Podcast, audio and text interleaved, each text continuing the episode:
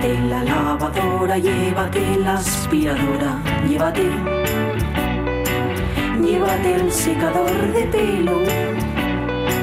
Llévate el horno, microondas, el casete, la olla express, pero la radio es mía. La radio es mía. La radio es mía. Y quédate con todo lo demás.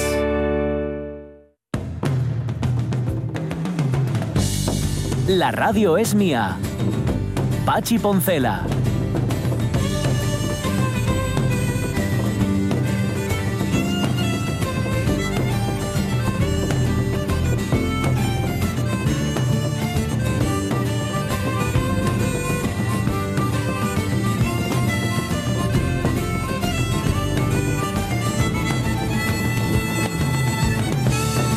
Las 12 y 17 minutos de la mañana es posible que en redes sociales os encontréis con dentro de poco con un vídeo en el que aparece una persona muy muy muy parecida a Itana Castaño y otra que se parece mucho mucho a Servidor cantando la canción aquella que hizo famoso a Lina Morgan del espectáculo Vaya par de gemelas y que todo el mundo conoce por su final, que es lo de agradecida y emocionada, solamente puedo decir gracias por venir. Mm. Vais a encontraros con ese vídeo en redes sociales, lo único que puedo decir al respecto es que es auténtico y que nos lo acaba de grabar nuestra compañera Mm. Olga sin que nosotros pusiéramos ningún pero. Es decir, nosotros estábamos cantando tranquilamente, siempre hay alguien que tiene un móvil a mano. Esto antes no pasaba, ¿por qué? Porque antes para grabar algo así necesitabas una cámara de vídeo y cámaras de vídeo no las tenía todo el mundo. Y luego necesitabas tener dónde difundir esto y Sí. tampoco lo tenías, porque no había redes sociales. Así que yo no veo un gran avance en la sociedad en la que estamos. Ahora sencillamente es que es más fácil hacer el ridículo y que te vean haciendo el ridículo. Eso sí, no desafinamos mucho.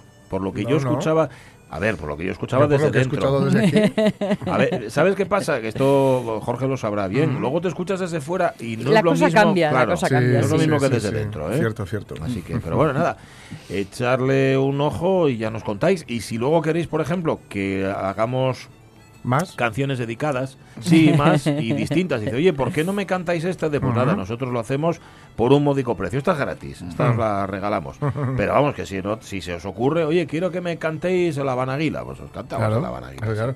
Mira, por un módico precio lo que habíamos mm, insinuado, cebado Sí. al final de la hora anterior, Ah, sí, es verdad. que una chica en Twitter, no sé si en serio o en broma, Mm. que se ofrece para ir a tu funeral Mm. y mantenerse a una distancia prudencial, pero visible, Ajá, ajá. eh, vestida de luto. Pero vestida de luto es un poco decimonónico, ¿no? Ah, bien. Este, un traje de luto con tu funeral para que tus familiares y allegados piensen que has tenido eh, algo, digamos, una doble vida o que ha ocurrido algo en tu vida que no saben. Y darle un toque de misterio. Generar ahí una expectativa. Ahí, ¿no? ¿Cuánto os apostáis a que acaba ca- alcanzando trabajo esta chica? Le va a funcionar, sí. Hombre, Sí, si es que Pero me es- parece, me parece muy inofensivo, me parece que está, es, es guapo, ¿no? Eso es postureo hasta después de muerto, ¿eh? Sí, pero bueno, está bien, no hace, no hace ningún daño a nadie, hombre. Al contrario, a él le viene bien. No lo vas a disfrutar, No, pero por lo no, menos, no. mírate, la memoria tuya se ve un tanto empañada. La cosa es con qué, con qué ánimo lo hagas, ¿no? Ya. Eh, quiero decir, la cosa puede ser como, como, como todas, aparte de dos cosas, ¿no? pues algo, algo es- un espíritu neutro. Sí. y depende si lo haces sabiendo que vas a amargar profundamente a alguien de tu familia o si lo haces sabiendo que mm, vas a hacer que se ría Ya. una parte de tu familia. No es como el, el irlandés que dejó grabado el... Sí. el- este va llamando En desde el la ataúd. tumba. Si lo ¿no? que quieres es eh, eh, la envidia de tu cuñado, ¿no? Claro. Entonces, bueno, quizá vale. Sí. Pero que lo sepa tu mujer. Eso es. No, que tu mujer sepa que es mentira. ¿no? Eso, Que eso, es una, eso. Que es una figuranta. Mira, ya que estábamos hablando hoy de la encuesta esta de quiénes son mejores y quiénes son peores, titular del Mundo Today, del Mundo Today, ojo, ¿eh? Dice, Pedro Sánchez declara que Galicia es una mierda. Menudo clima de mierda tienen, que se fastidien. Ha sentenciado sin ocultar su frustración. Ops, no, fin. muy exquis- Sí, sí. Claro, esto es un titular del, del día después de que Núñez Fijó revalidara su tercera Sí, mayoría absoluta en sí, Galicia. sí, sí. Es una mierda, tiene Ay, un clima de mierda. La verdad es que, mm, por otro lado, das- si te das una vuelta por, por Twitter y ves los, los tweets serios o supuestamente serios, sobre todo de gente que se dedica a la política, cuanto más... eh, Mejor eh, leerse estos, hay, ¿no? Hay uno por ahí, Ah. en el cual eh, dice literalmente, en las elecciones no se pudo, pero si salimos a la calle a defender la, la, la Constitución del 78. Pero, hombre. Eso es algo muy similar a un golpe de Estado. Totalmente, claro, en la calle sí, en las urnas no. Como Sí. no ha salido lo que yo quiero, Claro, entonces claro. salgo, salgo sí, a la sí, calle a protestar. En fin. Ya, a ver, para que hasta que salga, ¿no? Hasta que salga. no hasta volvemos que para salga, casa. eso es. Efemérides de, de Hasta que cine. el Madrid marque. Hasta que, ¿cómo le llama el mono? Hasta que cante. Hasta, Un saludo a todos los monos. Eh, Hasta no, que el Madrid marque, Hasta ¿no? que el Madrid marque, ¿no? Partido dura hasta que el Madrid marque. Ah, que por cierto, yo no es por nada, pero todos los comentaristas dicen que el, el Madrid va de menos a más Sí. y el Barça se mantiene ahí. El. Barça va, va fatal. menos. Fatal, fatal. Lo que pasa es que va tirando porque, porque tiene gente muy buena. Y el. Madrid sí va, va jugando, va jugando. Sí, señor, porque ahora no tiene mérito, porque el Madrid ha Sí. contratado a Valverde. Claro. Claro, teniendo a Valverde en tus filas, al final, ¿cómo va- pretendes que el Barça cante? Eh, juegue mejor. En películas del día, 25 de noviembre, tal día como hoy se estrenaba Alexander Nevsky de Sergei Eisenstein del año 38, que es para ver, desde Mm, luego. sí. Retorno al pasado de Jack Turner, que es del año 47. Tres padrinos de John Forrest del 48. Mm. Tirar sobre el pianista de François Truffaut del 60. Mm. Perros de paja de Sam Peckinpah del 71. Mm. Mick Jackson estrenaba el guardaespaldas del- la- en el 92, que me imagino que es la de Whitney Houston y Kevin Ay, Costner. sí, sí, Digo sí. yo que será esa. El astillero, perdonen las molestias, de Alejandro Zapicos del 2007 y Tiana y el sapo de Ron Clements y John Musker es del año 2009. Se cumplen 94 años, cumpliría hoy 94 años María Esquerino. Opa. A la que recordamos, pues fíjate, hizo desde surcos hasta la comunidad, pasaron décadas, ¿no? Mm. Hizo mucho teatro Sí. también María Esquerino. sí. ¿Os acordáis de John Larroquette? No. John Larroquette era el abogado cara dura de la serie Juzgado de Guardia. Ah, sí. ¿Sabéis quién es, ¿Cómo no? gustaba a mí esa serie? John Larroquette. Pues cumple hoy 72 años. También salió en películas como Elígeme y Cita Ciegas. Hoy hubiera cumplido 95 años, mira, esto, esto nos lo manda todo Ramón Redondo, ¿eh? El actor riosellano Saturno Cerra, que era especialista en papeles secundarios de cine de género, sobre todo el spaghetti western, por ejemplo. Sale haciendo de extra en El bueno, el feo y el malo, o hasta que llegó su hora. Y también trabajó en filmes como Valentina, 1919, o Dragón Rapid. Saturno Cerra, 95 años hubiera cumplido y era de Ribadesella, que lo Anda, sepáis. mira. Y hace 17 años que se murió Karel Rice, el director de Sábado Noche, Domingo Mañana, y Sadora o la mujer del teniente francés. Sí. Pues nada. Y mm, una futura eh, efeméride del cine Sí. eh, es 1917, Sam Mendes, el Ah. director Sam Mendes, Ujú. que, bueno, se- digamos que últimamente se llevaba 10 años dedicado prácticamente a James Bond.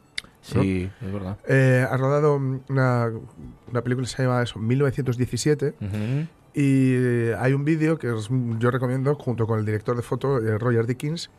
Eh, la película es o parece ser o, o simula ser Sí. un plano secuencia continuo. Hondo. Ah, Porque es una película que dura lo que dura la, la historia que está contando. Sí. Eh, es evidentemente en orden cronológico y es ambientada en la Primera Guerra Mundial, dos chicos que tienen que atravesar el campo, de- eh, infiltrarse el campo enemigo para entregar un mensaje y volver para entregar un, un mensaje. Y explican cómo lo han hecho, simulando ser todo un plano secuencia, o sea, sin, sin, sin que tú notes Que hay dónde cortes. están los cortes. Tour de Force. Tremendo. Qué Un bueno. técnico. Bueno, de 1917 se llama. Se llama, ¿no? sí, sí. Pues nada, habrá que Está, bueno, Habrá que al verlo. caer. A A mí ver ese tipo Ramón de alardes eh, técnicos, digamos, o tal cual, siempre me ponen un poco en prevendan porque eh, en prevengan porque porque digo, a ver si con tanto Claro, la cosa eh, es que, la, la- que eso la- no cubra la claro, historia, que la ¿no? técnica esté al servicio de la historia. Sí, sí. Por ejemplo, el propio Hitchcock dice que la soga pues que, Sí. que él se da cuenta de que era un poco de orgullo técnico, o sea, de que era, mirad lo que soy capaz de hacer, ¿no? Porque que, que incluso dice que la estira inútilmente una- en algún momento de Ah, la sí. historia, ¿no? Pero bueno, claro, eh, eh, el alarde técnico de, de eso que escuchamos de fondo, que es el... Sí, ese de- soy- somos nosotros dos cantando. Didi, el alarde técnico. el alarde técnico que supone los primeros 15 o 20 minutos de salvar al soldado Ryan, por Ah, ejemplo, Ajá. Pues es un, un muy buen ejemplo de cómo la, la- se puede poner la técnica en- en- Ujú. al servicio de la historia. Pero bueno, Ya. a ver, esta parece un- uno de los buenos, un ejemplo de los buenos, pero, Sí. pero habrá que verla. Bueno, ya lo iremos viendo. Ver- veremos, dijo un ciego. Eso es, y nunca vio. Las 12 y 25. ¡Hala! Venga, redes sociales. Vamos ya. Lucia López Santos, Cactus Comunicación, ¿cómo estás? Muy bien, buenos días. Buenos días, buenos días. Qué alegre, qué, qué dicharachera, vienes, todo bien, ¿no? Sí, sí, todo perfecto. Ajá, bueno, me alegro, me alegro.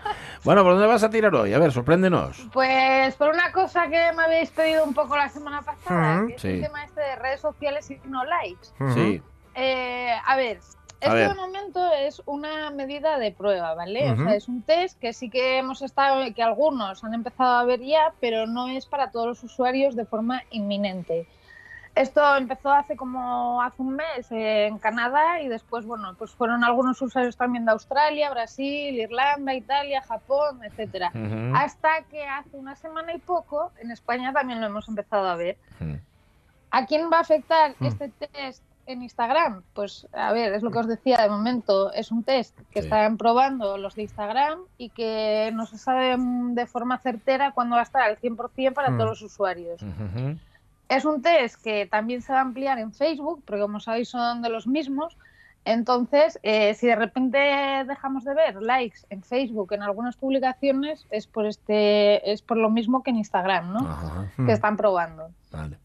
Entonces, eh, ¿por qué Instagram decide eliminar los likes? Pues, a ver, sabemos de sobra que estamos como hiperconectados, ¿no? Y los que tenemos en cierta manera, pues redes sociales, eh, generamos una necesidad de validación. Mm. Es decir, subimos un contenido y queremos que ese contenido tenga likes y por tanto a mayor número de likes más validados nos sentimos, ¿no? O sea, como si fueran certificaciones oficiales o profesionales, pero por la sociedad en general, ¿no? O Mm. quienes acceden a nuestras redes sociales. Eh, entonces, la cuestión es que en Instagram dicen, bueno, pues vamos a hacer, queremos hacer eh, redes sociales menos estresantes, que la gente no se sature porque no tenga 5.000 likes o porque Hmm. no tenga 3 likes, ¿no? Y dices, vale, o sea, al final acabas como, como concluyendo, jo, es que yo no soy nadie porque nadie me da un like. Pues tampoco va de solo las redes sociales. Bueno, en cualquier caso, eh, a- preocupa menos si no te lo dan a ti, pero tampoco se lo dan a los demás. ¿No? Eso alivia, ¿no es verdad? Claro, claro. Claro, la historia es que, o sea, también lo hacen por un poco evitar el comportamiento por asociación, ¿no? Eh, hay una teoría de la comunicación que se desarrolló ayer, allá por el 1977 que se llama la espiral del silencio y que si la aplicamos hoy en día a estas redes sociales es ¿Qué hace la mayoría? Pues yo sigo la corriente de lo que siga la mayoría. Es decir, vemos una publicación en la que hay likes de nuestros amigos, Mm. pues nosotros por inercia o por psicología vamos a dar también likes a esas publicaciones. En cambio, si vemos otras en las que no hay ninguno de nuestros amigos dando like, Claro. pues seguramente haya más- menos probabilidades de que nosotros también le demos like, ¿no? Entonces, bueno, al final es eh, resumido con nuestro gran refranero español, ¿dónde vas Vicento? ¿Dónde va la gente? Entonces, sí que es verdad que, bueno, esto ahora lo corrobora un estudio, una gran consultora y tal, pero bueno, esto al final, como os decía, es una, una teoría que es desde 1977, lo que pasa que se aplica hoy en día a redes sociales. Ajá. Eh, otra razón que también a la que los de Instagram y Facebook dicen, oye, pues es que vamos a intentar evitar las cuentas falsas, Mm. las granjas de usuarios y de Ah. likes. Sí. Mm. Eh, hoy en día existen como 7 millones de cuentas a las que pertenecen bots en la- que, que no son reales. Es Mm. decir, si de todo el universo de redes sociales 7 millones son falsos, quiere decir que algo estamos haciendo mal. Mm. Y si queremos ser, eh, queremos ser influencers, dices, bueno, pues eh, voy a comprar un montón de seguidores, que las marcas vean que realmente soy importante y que tengo ahí mogollón de seguidores, pero que en realidad no nos van a servir para eh, nada en absoluto. Ujú. Claro. Entonces, esto lo que lleva es a que a- se supone a mejorar un poco el contenido que vamos a ver en redes sociales.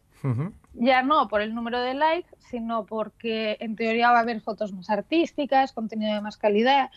Lo que a mí me lleva a plantearme una cosa, si hoy en día los contenidos que nosotros vemos en nuestros muros se basan en la repercusión y la relevancia que tienen en nuestro entorno de redes sociales, esto va a desaparecer y entonces en qué se va a basar el, algoritmo, ¿no?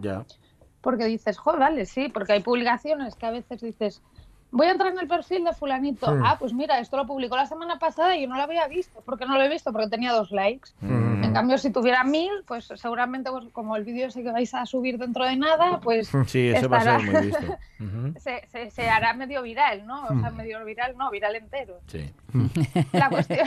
Solo la, solo la mitad de va Aitana. a ser, na- va a ser- va a ser Nacho No, viral. no. De grandes éxitos como el mojadito era o algo así, ¿no? Sí, sí, No, el no, mojadito tuvo, tuvo su momento también. No hay, no hay por qué sacarlo ahora a colación. Venga. Bueno, la cuestión es, ¿a quién va a afectar principalmente esto de no ver likes? Pues sobre todo a los influencers, ¿no? O los influmierdes que ya cada vez son más habituales porque dices, eh, uh, mira, o sea, entra una marca, ¿no? Y dice, uh, mira qué de seguidores tiene, mira qué de likes en sus publicaciones. Buah, seguro que me traen un buen retorno y me van a sacar un buen pastizal. Mm. La clave está en que nosotros para que un contenido tenga funcione o que una estrategia basada en influencers funcione, es que los seguidores de esos influencers tengan que ver con la marca que queremos Hmm, promocionar. ¿no? Claro. De poco nos sirve que hablen de cosméticos y que nosotros queramos promocionar, pues yo que sé, un refresco, por ejemplo. Entonces, eh, sí que es verdad que a ellos les va sobre todo a afectar bastante en el sentido de que van a tener que hacer de una forma más documentada y con hechos más reales Ujú. la repercusión que tienen y si realmente sus mensajes funcionan o no, independientemente de las estadísticas que tenga cada marca, ¿no? Pero al final, o sea, eh, esta gente también está viendo eh, un poco las orejas al lobo y últimamente lo que se está viendo muchísimo es que, pues dicen, mira, eh, te voy a dejar que te suscribas a mi lista de mis mejores amigos, tú me vas a pagar 3 euros al mes y entonces te vamos, a- eh, vas a acceder a contenido exclusivo, entre comillas, porque al final un influencer en qué se basa, en que cuenta sus cosas para que su público pues se lo crea o, o por lo menos lo vea, ¿no?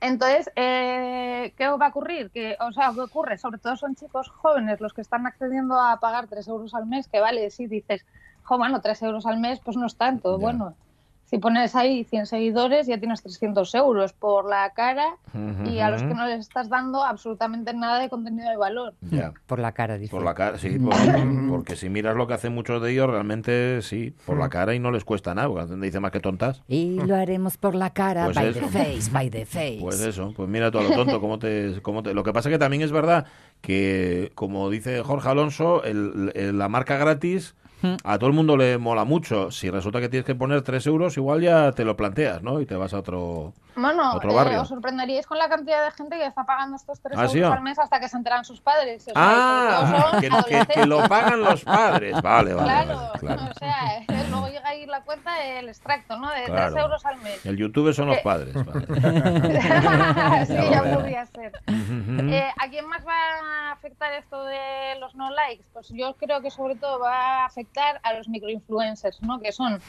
quizá eh, pequeños uh, influencers que tienen un número a lo mejor reducido de seguidores, Ah. pero que funcionan muy bien con ellos. Entonces, eh, esta gente o las marcas, mejor dicho, se esfuerzan en buscar cada vez más a microinfluencers que no tienen ahí tropocientos miles de seguidores y les van a cobrar una pasta y les dicen, bueno, pues mira, vamos a hacer una colaboración, yo te paso producto, tú haces algo y de ahí pues vemos a ver qué sale. Eh, las marcas no van a encontrar esa información porque no van a saber el número de, de- el número de interacciones que generan en las publicaciones y al usuario final, por supuesto. ¿Nosotros cómo nos va a afectar? A ver, sí que es verdad que no vamos a ver en el sentido, ah, pues mira, aquí dio Menganito y Tatanito un like, pues yo voy a darle también. Pues no, eso no lo vamos a hacer, pero Ujú. vamos a ver, por ejemplo, donde nosotros hayamos dado likes Sí. o en las publicaciones que nosotros generemos cuántos likes eh, ha habido, pero sin saber quiénes son esos likes. Ya. Es decir, para que no nos genere ese estrés que por Sí, el sí. que inician este test. Ujú. La cuestión, o sea, y yo creo que es lo que nos tenemos que re- realmente preguntar es, eh, ¿esto va a servir de algo? Ya. ¿Tú ¿O qué a quién crees? va a servirle realmente? ¿Tú qué crees? ¿Qué es lo Porque que me interesa? Tu opinión, que eres una experta en el tema. A mí es que me da la sensación de que hay gato escondido. ¿Y por qué hay gato escondido? Porque si ellos basan las redes sociales en algoritmos y publicidad, ¿cómo nosotros vamos a saber, o los que nos dedicamos, por ejemplo, al tema de redes sociales, cómo vamos a saber si nuestro contenido está generando Hmm. Claro. eh, interés? Porque realmente está en una cronología y no en un algoritmo, Ujú. o si ese contenido es forzado o no. O sea, es que, no sé, yo le veo un poco el gato encerrado Ya. y no entiendo tampoco muy bien el sentido que, que llega a tener, porque lo de no generar estrés, pues bueno, al final es asumir que las redes sociales son un canal más y que tenemos, no sé, que no dependes de ellas para ser una persona feliz o no, ¿no? Que eso al final se trata en educación y no en funcionamiento. Pues Ya. sí.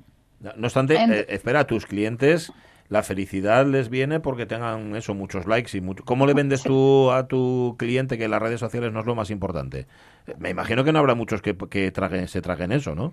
A ver, no se trata de cantidad, esto lo decimos siempre, sino de calidad. Y si el mensaje Claro. que están lanzando esos clientes es continuado y tiene coherencia con lo que hacen también luego el resto del equipo, pues eh, sea comercial, atención al cliente, eh, administración y etcétera, pues al final esto es un, darle una coherencia más, ¿no? Y es un departamento más del que forma parte la empresa. O sea, tú no puedes llevar ser una marca que a lo mejor tu color corporativo es el verde y que eh, tus eh, digamos tus trabajadores pues vayan de amarillo no pues qué coherencia tiene eso ninguna. Al final es un canal más que nosotros tenemos que utilizar de forma normal y con sentido común contarle a la gente qué estamos haciendo o dónde puede comprar nuestros productos o ampliar información es decir es un valor añadido no entonces, no es que se lo crean o no, es que eh, vivimos en una sociedad que está formada por ese contenido, igual que antes lo importante era salir en los clasificados del periódico, hoy a lo mejor lo importante es saber contarle a la gente por qué eres un valor añadido y por qué te tienen que escoger a ti en vez de a otro. Que tienes más seguidores, lógicamente, pues tendrás más clientes, ¿no? Pero no es en lo único que nos debemos de basar. ¿En, qué momento, eh, ¿En qué momento se sabrá el resultado de esta encuesta que están haciendo? O si lo aplican o no, o, van a dejarlo para Prau. Pues de momento está ahí en stand-by porque los de Instagram y los de Facebook ya sabéis que son parcos en palabras. Sí. Eh, entonces no han dicho, esto lo vamos a tener de prueba durante un año. En teoría en España no iba a venir tan pronto, pero como están viendo cómo funciona el resto de países, al final cada sociedad de cada país es un mundo, nunca mejor dicho, y por tanto pues tendrán que ver un poco y analizar en qué si realmente pues mira por ejemplo hay mucha gente que acaba y esto ya está un poco mal y feo pero hay gente que se acaba suicidando porque no tiene retorno en redes sociales. realmente va a bajar el índice de suicidios por estas causas porque es una de las razones por las que lo llevan a cabo no que se reduzca el estrés. Hombre mm, eh, es que hay muchas variables. que, que, le echemos la culpa al instrumento en vez de al individuo eh, y, y, lo digo yo o sea ya. Eh, claro. Antirredes sociales. Antirredes sociales, cuidado, a las redes sociales no se le puede echar la culpa de lo que hacemos con ellas. Al uso, ¿no? Exactamente. por favor. sentido común, ¿no? Eh, sí, como los coches, ¿no? Tú los coches los puedes hacer más seguros, pero al final depende de la responsabilidad de cada conductor, el que lo seas imprudente o no. Entonces, esto de las redes sociales yo lo considero igual, que hay, tiene que haber mecanismos que también los están empezando a ver, pues eso, eh, para temas de bullying o de hmm. historias así similares que sí que te dan herramientas para que aprendas qué es, cómo, a quién pedir ayuda y demás, pero que al final depende del uso de cada uno. Por tanto, es educación en redes hmm. sociales más que hmm. restricción en redes sociales. Sí, señor, completamente de acuerdo. Gracias, Lucía López Santos. Un abrazo. A vosotros, que tengáis muy buenas muy semanas. Fuerte. Besos gordos. Cuídate mucho. Adiós. Chao. Adiós, adiós. Bueno, mmm, pues nada, a ver qué cuentan. Yo creo que había que cerrarles. y ya está. Hacer una reforma por dentro y luego abrirles a ver qué encontramos. 12 y 38. Enseguida un poco de London Calling. Si estás buscando un regalo de Navidad diferente y de calidad, regala Asturias. Regala cestas y lotes de Navidad Crivencar. 40 años de experiencia nos avalan. En Crivencar te ofrecemos más de 50 cestas y lotes con productos asturianos y opciones para todos los presupuestos. Y si lo necesitas, también diseñamos la cesta a tu gusto. Solicita nuestro catálogo y más información en todas las sidrerías Tierras Tour, en nuestro almacén de Crivencar en Coyoto, en productosdeasturias.com o en atención al cliente arroba crivencar.com. La radio es mía. Y con el humor últimamente, Luis, andamos, andamos todos muy mal tomados. Es decir, que todo enseguida nos afecta, todo enseguida nos ofende. Igual había que empezar a enseñar ya desde pequeñitos eso, a no ofenderse por todo y a no ser tan mal tomados, ¿no? Yo creo que sí, que es cierto que ahora estamos en una época que andamos todos más sensibles que el glande de Stendhal. Pachi Poncela.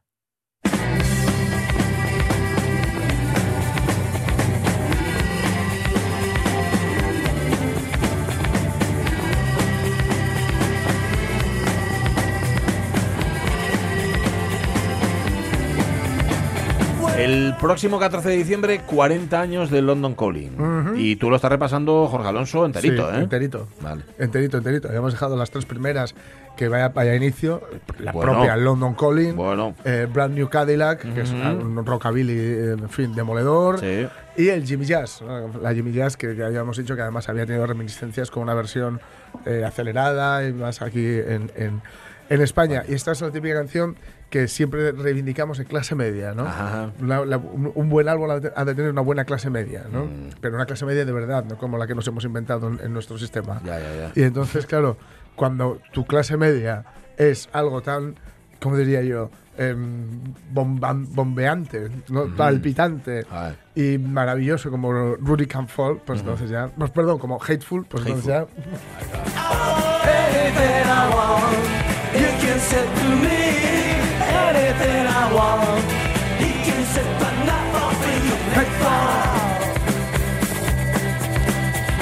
Por cierto, pregunta, pregunta que se me ocurre sobre la marcha. ¿Había conflicto de liderazgo? No, ¿O no, no, no, que va. van bien, ¿no? Funcionaba muy bien Stramer, eh, Simonon, todos, sí, sí, sí.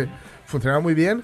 Y cuando dejaron de funcionar bien, esto o- ojalá pasara en todos los grupos, ¿no? Ya. Cuando dejaron de funcionar bien, se, acabó- se disolvieron y fuera. Un abrazo y cada uno por Eh, su sí, cuenta. Sí, sí, sí, sí, sí. Mm. Y tiraron ya, bueno, a la, a la- Quien tuvo, yo creo, una carrera más reseñable en solitario fue eh, Joe Sí. que además con mucha conexión con, Con nuestro país, especialmente con Granada, que tiene incluso una plaza, Tiene la una plaza, plaza Joe verdad. ahí por donde era Albaicín. Y, y el resto, ya digo, eh, Simonon, el, el bajista, está, está como de, de Good, de, Clean- de, de Bad and the Ugly, Mm. creo que se llama. No, esa es, esa es la peli. The Good, The. Queen and the Ugly, creo que es, Mm. que está con, pues eso, con, con- con el cantante de Blur y con otros tal, haciendo cosas ahí chulas. Y sobre todo mm, tiró más al rollo de DAP, ¿no? De, de la herencia jamaicana, etcétera, ¿no? Mm. Que, que ya comentaremos luego porque hay algunas canciones donde está eh, muy presente. Pues digo, esta Hateful que es, es que tiene todo, es muy, muy, muy saltarina, ¿no? muy, muy potente y con un estribillo perfecto, Mm. perfecto. O sea, el- el- entra, entra donde tiene que entrar, es perfectamente coreable, etcétera. Ujú. Eh, la siguiente es una canción que, eh, digamos, ¿cómo diría yo? La- están Joe Strummer y Mick Jones, digamos, aquí a los mandos, ¿no? Sí. dentro de lo que era el funcionamiento de The Clash, y este igual nos suena un poquito más y también tiene, digamos, un trasfondo un poquito más social.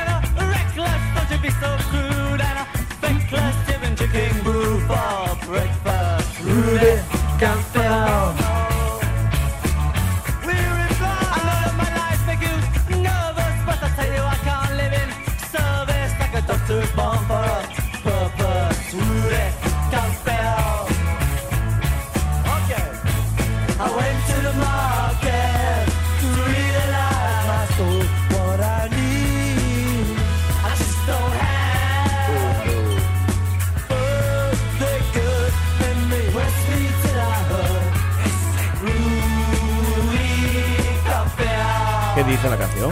Pues en esta, digamos que es una canción donde eh, tiene que ver un poco con los root boys jamaicanos eh, de los 60. eh, muchos estaban en Jamaica, otros tantos habían emigrado a Londres, que llegaban una vida, o mejor, sí, una vida que no era la que sus padres habían llevado y que les dice que tomáis cerveza antes de desayunar, ¿no? Les dice que les, les- les achacan. Y ellos, digamos, no se agarran a eso, mejor dicho, no se, no, no se agarran solo a eso. Y dice, ya sé que mi, la- mi forma de vida os, os pone nerviosos porque son simplemente este conflicto entre el mantener la raíz de la que, de la que vienes o integrarte en el sitio en el que estás. Lo que pasa es que el problema aquí, por lo que dice Rudy can fail, Rudy no puede fallar, es también porque el sitio en el que te quieres integra- integrar hay veces que tampoco te quiere, ¿no? Entonces la cosa está un poco, es un poquillo complicada, ¿no? y, y un poco, bueno, pues ellos dicen que se meten un poco con, con por un lado, con, con quienes está, digamos, describen un poco a este, los, los que estaban, la generación que estaba ahí en medio de todo, Sí. entre las raíces y la, y la Europa que no los quería, que es algo que nos suena, desgraciadamente. La verdad es que sí, que estás entre dos aguas y estás en ninguna. Y Claro. eres un extraño para el Para sitio del que venías otros, y para los de aquí. Claro. Muy chula la canción, además. ¿Sabes? Pero si no sabes de qué va, dices Sí. bailable. que lo es. que de es. ser. Claro. claro, claro.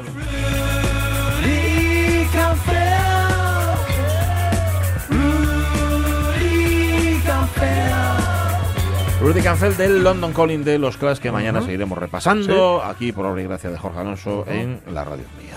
Um, un disco que sigue siendo moderno, pese a los 40 años, que hay Vaya, cosas vaya, vaya. antiguas muy modernas. ¿eh? Véase si no la sección que cada lunes nos trae aquí a la radio mía Carlos eh, La Peña. Carlos, ¿cómo está? Muy buenos días. Muy buenos días, pues aquí estamos. Buenas. Oye, la semana pasada tuvimos a una marquesa que no era marquesa. Aquí en, lo- en los modernos, hoy nos traes a un aduanero que no era aduanero, ¿verdad? que era pintor autodidacta de vocación tardía y fíjate, así a lo tonto, de alguna forma revolucionó el mundo de la pintura en el cambio de siglo entre el 19 y el 20. Hablamos, por supuesto, del aduanero Rousseau. O tal vez deberíamos decir pues el, el llamado aduanero ruso, porque, como has dicho nunca fue aduanero, sino que era un cobrador de arbitrios, de los impuestos de que la ciudad de París cargaba a muchos de los productos que llegaban del campo para convertirse en mercancía en la ciudad. Además de funcionario, Henri Gousseau, que era como se llamaba, fue un aspirante a artista total. Fue violinista, flautista, clarinetista, compositor, autor teatral y por encima de todo pintor. Totalmente alejado de, de la academia, el aduanero ideó su propio estilo, una particular forma de contar caracterizada por su gran expresividad, por su originalidad y por la imposibilidad de catalogación o etiqueta de su obra. Quizás por ello y también por su avanzada edad y su bonomía, fue calificado de pintor naif, objeto de chanzas y diana de críticas hirientes, como la que recibió su león hambriento atacando a un antílope en el Salón de Otoño de 1905. El crítico Camille Mauclair dijo que era un bote de pintura lanzado a la cara del público. Bueno, a ver, es una crítica muy parecida a la que recibirán los miembros de las vanguardias históricas, ¿no? Sí, pero, pero bueno, pero el aduanero Rousseau nunca había pretendido ser un Ya. autor vanguardista. Él era un señor mayor que pintaba a su manera, que adoraba la pintura de academicistas como Bouguereau o como Jerome y que detestaba la pintura de Matisse. Vamos, incluso llegó a decir una vez que le encantaría poder terminar los cuadros de Cézanne, sin terminar. Vamos, Henri Rousseau era un vanguardista a su pesar.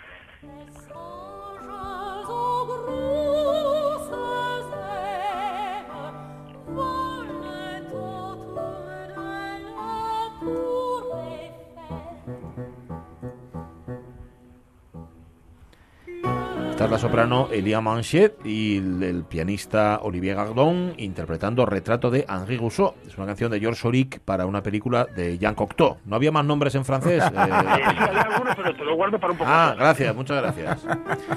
Auric, Auric es el más joven del grupo de los seis, fue compositor. De los Six. De los Six, De gracias. que antes de los Van ya había conseguido el éxito, pero en su música es para ballet. Eh, a ver, al contrario que Auric, que fue muy, muy precoz, nuestro célebre. moderno, muy célebre en, en su, en su momento, el aduanero ruso fue tardío, fue artista tardío, no empezó a pintar hasta Tarde. después, hasta, hasta después de los 40. Hasta los 40 que hizo, Carlos. 43.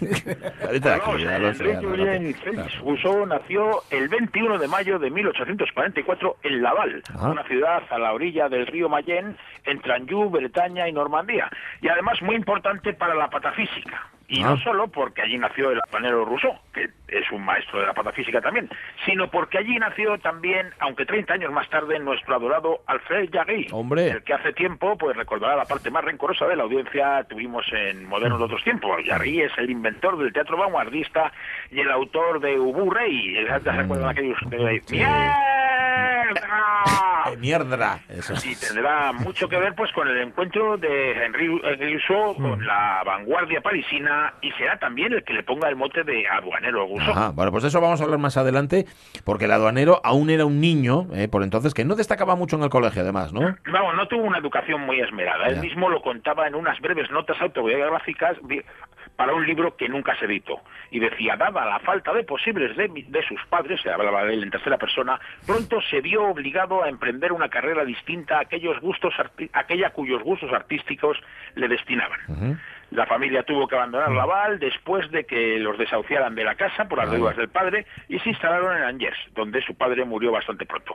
Se libró de la mili precisamente por ser hijo único de viuda, pero el aburrimiento provinciano y los problemillas que le supusieron un pequeño desfalco en el de- de- despacho de abogados en el que trabajaba le hicieron que un año después ingresara en el ejército como clarinetista de la banda del regimiento. Oye, se ha especulado mucho con que en su estancia en el ejército conoció México. Estuvo en México, lo que luego parece ser influiría mucho en esos alucinantes paisajes selváticos que él pintaba. Sí, bueno, se dijo bastante, pero es como lo de que era aduanero, era sobre todo un cuento pues de Apollinaire. Eh, en los cuatro años que Rousseau estuvo en el ejército, entre 1864 y 1868, no Sí. salió de Francia nada más que con la imaginación. Ajá. Y desde luego, pues no participó en aquel absurdo sueño imperial de Napoleón III en México. Todo lo más, tocó el clarinete y llegó a dirigir la banda de su regimiento, algo que le inspiró a un bonito autorretrato en 1893.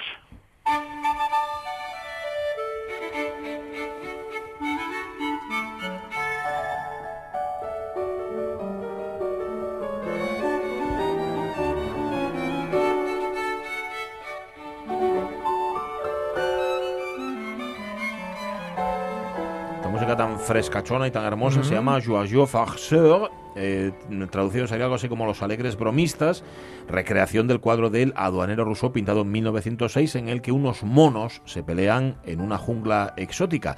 Y esta música es la que inicia el homenaje a Henri Rousseau del compositor canadiense Daniel Foley, nacido en 1952. Bueno, en 1868 acaba su servicio en el ejército y es entonces cuando Rousseau se va a vivir a París. Sí, París le ofrece más posibilidades para mantener a su madre viuda y además un trabajo de ujier.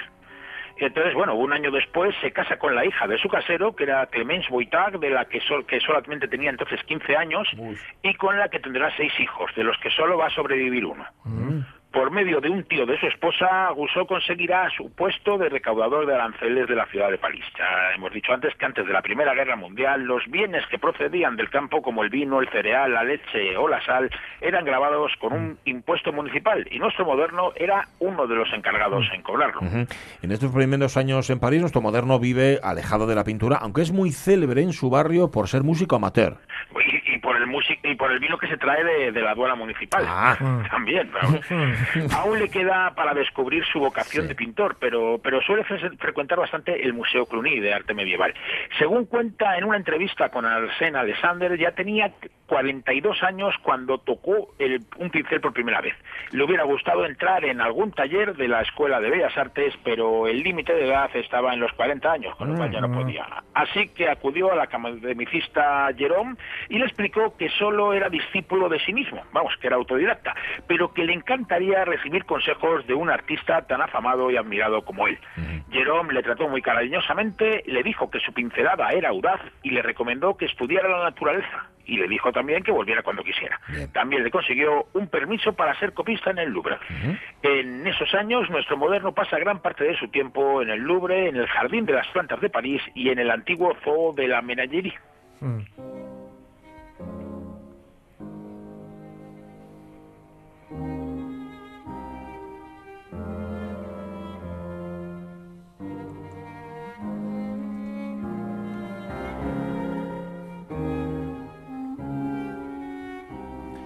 Este sigue siendo el homenaje a Henri Rousseau del canadiense Daniel Foley, interpretado por el Riverdale Ensemble.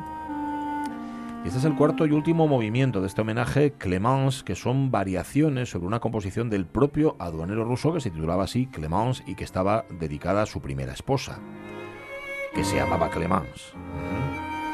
Primera esposa, Carlos, que se muere prematuramente en 1888. Sí, vamos, eh, siguiendo el ejemplo de, de sus de cinco de sus hijos que se habían muerto también. Y así el aduanero pues queda triste y se refugia en la pintura y en la música. De hecho, poco a poco el arte irá ocupando más su vida, hasta que en 1893 abandona su trabajo de recaudación de, de recaudador de aranceles, del que le quedará una pequeña pensión, se traslada a un nuevo estudio en Montparnasse e intentará vivir de su arte. Y aparece como pintor por primera vez en 1885 en el Salón de los Rechazados, el lugar de exposición de los impresionistas y de los modernos en general. Sí, el Salón de los Rechazados acogió con poco interés sus primeros cuadros. Rousseau tampoco se encontraba muy a gusto allí. Recordemos que no le gustaba nada el impresionismo. Y pese a que el aduanero pretende ser realista, su falta de técnica le convierte en un pintor aparentemente naif e ingenuo. Pero nuestro moderno sabe dar la vuelta a la tortilla y transforma sus defectos en virtudes y en una forma de identidad. En su obra destaca el tono onírico y poético, la búsqueda de lo exótico y una fantasía que le llevará a adelantar muchos de los hallazgos del surrealismo de tres décadas después. La pintura del aduanero Rousseau no evocaba nada que estuviera visto. Su mirada era extraña, absolutamente personal. Su arte era nuevo, lo que le sirvió en su tiempo pues, para ser tomado por un viejo chiflado y que buena parte del público y de la crítica se riera de su estilo primitivo, de la torpe ejecución de sus cuadros y del olvido, o quizás del desconocimiento de perspectivas, proporciones, que unido a la falta de sombras da una apariencia para sus obras. Y esto, que, que, vamos, esto era solo el principio, la- no mejoró cuando se cambió del de los rechazados al Salón de los Independientes que presidió Dilon Guedón, donde podía poner cualquiera, ¿no? Sí, vamos, Rousseau presentó allí una obra obra muy seria, pero siguieron tomando la risa. Quizás uno de los hechos más importantes que se producen en su biografía es un poco más tarde, que su encuentro con su paisano, con Alfred Yagui, con el autor de Ubu Rey, que se produjo en 1893. Yagui fue uno de los primeros en reconocer el genio de Rousseau. Admiró profundamente su cuadro La Guerra y le introdujo en los círculos bohemios de Montmartre y le encargó un retrato que se exhibió en el Salón de los Independientes en 1895, un retrato que aparentemente destruyó el propio Alfred.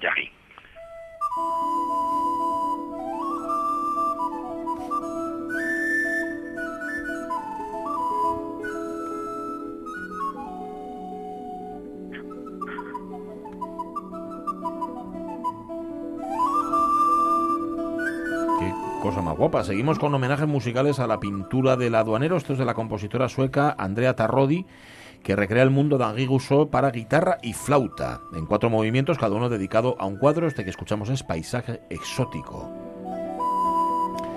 Justamente esos paisajes exóticos, alucinantes, estas selvas imposibles, van a ser parte importante de su obra. Sí, paisajes imaginados en el Jardín de las Plantas de París, en libros con ilustraciones, en el antiguo Zoo de París, en las exposiciones de animales disecados. Decía él, cuando me introduzco en los invernaderos de cristal y veo las extrañas plantas de tierras exóticas, tengo la sensación de entrar en un sueño. Y son paisajes que además forman parte importante de sus retratos. Sí, porque Rousseau inventó un nuevo género, el retrato paisaje, en el que sus personajes aparecen rígidos, mirando de frente con los ojos muy abiertos. Eh, pero el paisaje recoge los elementos que describen poéticamente al retratado. Uno de los mejores ejemplos es su autorretrato titulado Yo mismo, en el que el pintor aparece eh, con el país moderno al fondo, con la Torre Eiffel y con un globo aerostático. Claro, Henri Rousseau era un moderno. Así fue como le dijo a Picasso en noviembre de 1908 en un banquete homenaje que el malagueño le ofreció medio en serio, medio en broma en su taller del Botón Lavoie. Somos los dos mejores pintores de nuestro tiempo, dijo. Tú, Picasso, en el estilo egipcio y yo en el estilo moderno. El estilo egipcio. Madre mía, aquello tuvo que ser fino. ¿Cómo fue el banquete, aquel homenaje en el Bateau Lavoir, el, el Pues, banquete Rousseau? Maurice Rainal, el cronista, fue nada premeditado ni organizado. No hubo alboroto en exceso ni veleidades estúpidas al estilo de Montmartre, ni disfraces. Solo gracias a la calidad de ciertos asistentes la fiesta fue como fue. Allí estaban Apollinaire, Marc Jacobs, Georges Braque, Jacques Vaillant, Grete Stern o el propio Picasso, que en su legendaria racanería olvidó encargar la cena del banquete. Uy, qué olvido más Los tonto. asistentes Qué lástima. acudieron a los restaurantes de los alrededores y trajeron vinos y latas de sardinas que comieron directamente sin plato, ni servilleta, ni nada. Apollinaire recitó su poema a Rousseau. Nos hemos reunido para celebrar tu gloria. Estos vinos que en tu honor nos sirve Picasso, bebámoslos, pues porque es la hora, gritando todos en coro, ¡Viva! ¡Viva Rousseau! Ujú. El aduanero hacía bailar a las damas al son de su violín. Un acordeón y luego un armonio acudieron a, a secundarlo. Las cabezas giraban, el amanecer asomaba, las botellas se vaciaban y algunos invitados se habían escabullido ya. Así que hoy todavía resulta bastante difícil de- determinar cómo acabó la fiesta.